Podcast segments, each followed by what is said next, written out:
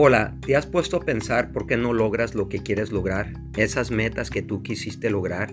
Por ejemplo, quieres un viaje, quieres bajar de peso o ahorrar dinero. Soy Greco y déjame explicarte por qué. La razón es que no tenemos buenos hábitos. Si tú quieres una meta, lograrla, tienes que empezar con buenos hábitos, pero también hay malos hábitos, depende cómo lo veas. Entonces un hábito bueno es algo que te dé resultados inmediatamente y continúas con ese hábito hasta que a largo plazo vas a tener el resultado que tú buscas. Por ejemplo, ir al gimnasio no es fácil, pero una vez llegas ahí, ok, es difícil empezar a hacer ejercicio, pero eventualmente si lo haces consistentemente vas a tener el resultado que tú quieres en 30 días. Pero así como hay hábitos buenos, hay hábitos malos. Los hábitos buenos son los que tú empiezas al principio y lo, lo consistentemente lo estás haciendo a largo plazo. Por ejemplo, ¿estás tú excedido de peso porque no aprendiste a comer bien? Entonces tienes que cambiar el hábito de comer para que tengas el resultado que quieres. También fumar. Tienes malos hábitos porque empezaste a fumar. Ahora si quieres tener el resultado, pues vas a tener que cambiar el hábito. Pero también no analices tanto qué tipo de, de hábito necesitas, es simplemente hacerlo. Y te tienes que cuestionar te tienes que cuestionar si vas a empezar o cómo vas a empezar, pero no empezar tanto, porque eventualmente necesitas acción actuar, porque actuar es lo que te va a dar los resultados. ¿Ok? Entonces cuando algo está moviéndose, ¿verdad? Nunca vas a poder lograrlo si paras ese, esa acción que tú estás llevando. Ahora, muchos de nosotros tenemos miedo de fallar, mucho miedo de fracasar. Por eso eh, es importante que tengas hábitos buenos, que sean cortitos, para que eventualmente te motiven a lograrlo a largo plazo. Una meta este, no es, por ejemplo, escribir un libro. Lo que quieres hacer es convertirte en un escritor escribiendo todos los días. Esos son los hábitos, ¿verdad? No quieres simplemente correr un maratón. Lo que quieres es convertir, convertirte en un corredor, ¿verdad? A largo plazo todos los días para que puedas hacer el maratón. En vez de decirte, quiero esto, pregúntate cómo me convierto en una mejor persona que me dé lo que yo ando buscando. Un hábito pequeño, consistente, refuerza lo que tú quieres hacer para que lo puedas lograr. Así que los, los hábitos pequeños consistentemente te van los resultados que te dan. Así que necesitan ser efectivos. Ahora, tienes que cambiar un hábito. Lo tienes que hacer obvio. Lo tienes que hacer atractivo. Lo tienes que hacer fácil y que te dé una recompensa. Entonces por eso los hábitos pequeños son buenos. Entonces hay seis cosas que tienes que hacer para poder tener los hábitos. Primero, que este, te autoestimen que tengan determinación, que tengas la decisión de poderlo hacer y empezar. Y más que todo, tienes que darle dedicación a tu meta para que puedas lograrla. Bueno, ahí tienes las cosas que tienes que hacer para lograr lo que tú quieres.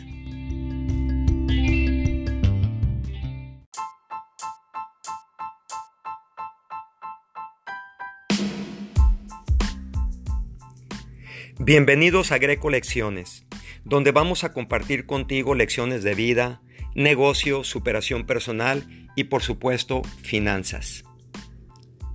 Esta lección se trata de los hábitos pequeños en nuestras vidas que no le ponemos atención, pero nos ayudan a lograr todo lo que queremos en nuestras vidas.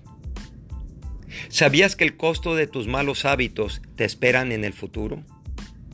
Bueno, déjame explicarte por qué, explicándote la magia de hábitos pequeños que hacen la diferencia. Cada uno de nosotros, sin darnos cuenta, hacemos cosas pequeñas que influyen en nuestras vidas de una manera positiva y negativa. pero no nos damos cuenta. Por ejemplo, nos lavamos los dientes todos los días, unos hacen ejercicios, otros no. Unos comen saludablemente y otros no. Todo lo que hacemos lo hacemos sin pensar y estos se llaman hábitos y se forman a través de nuestras vidas. Entonces te comparto la magia de los hábitos pequeños.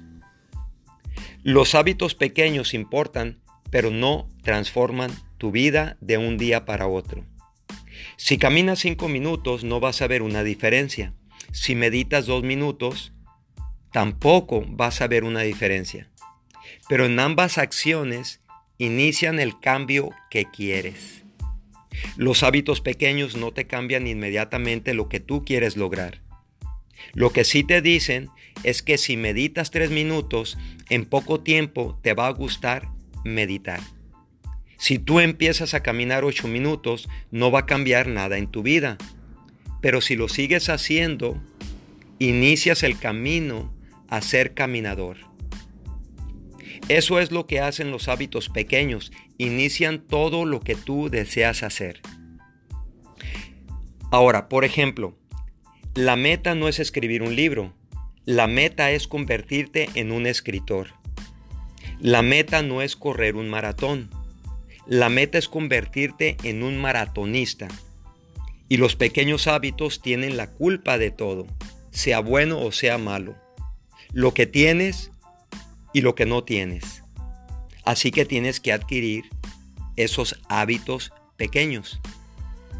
Y estos hábitos te motivan a que continúes haciendo lo que quieres todos los días.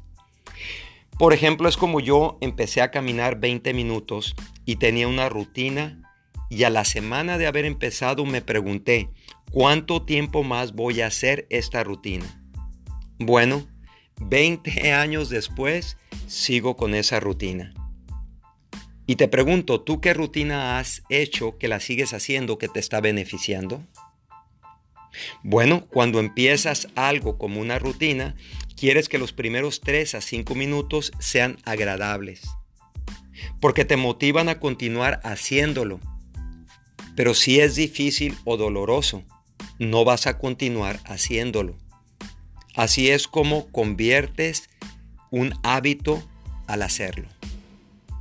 Un hábito es un comportamiento repetido suficientemente tiempo que se convierte en automático. No tienes que pensar al hacerlo como lavarte los dientes o bañarte. Para romper un hábito lo reemplazas con otro hábito. Por ejemplo, colocar el pan atrás del último cajón del refrigerador y así no estás tentado a comértelo porque sabes que es no bueno porque te sube el azúcar en la sangre. Otro es coloca el hilo dental a un lado del cepillo de dientes. Así no te vas a olvidar de usarlo. Ahora te quiero compartir la diferencia entre las metas y los sistemas. Las metas tienen cierto propósito, el sentido de servicio y la claridad, y son más fáciles de decirte y recordarte que si lo intentas, lo vas a lograr a través del tiempo. Si estás entrenando para las Olimpiadas y tus amigos te dicen vamos a un bar, es muy fácil decir que no, porque tu meta es ir a las Olimpiadas y sabes que tienes que practicar. Una meta se enfoca en el resultado, o sea, la meta. Pero un sistema enfoca en el proceso del día tras día. Es una serie de pasos que tomas para llegar a esa meta. Te doy un ejemplo el técnico de un equipo, la meta es ganar el campeonato, pero el proceso enfoca en el entrenamiento todos los días, en los jugadores que lleguen a tiempo, que estén en condición física, que no se desenfoquen. Y el tipo de ejercicio que se van a practicar semanalmente para lograr el objetivo. Es muy fácil descartar nuestros hábitos, muy fácil. Digamos que te pones a dieta porque quieres bajar de peso. Ahora, ¿qué es la diferencia entre comer una buena ensalada con pollo y un corte de carne con papas? Por supuesto vas a tener mejores resultados con la ensalada de pollo, pero obviamente te gusta más el corte de carne con las papas. Pero comiendo papas no te va a ayudar a lograr el objetivo. Ahora, existen dos tipos de hábitos, los buenos y los malos. Los hábitos malos son los que se forman fácilmente porque la recompensa es inmediata. Por ejemplo, si comes una empanada o una torta, que es muy sabroso, te gusta, pero no pasa nada. Pero es desfavorable a largo plazo. No vas a bajar de peso, no vas a tener la salud que tú quieres y vas a exceder de peso. Los buenos hábitos son lo contrario.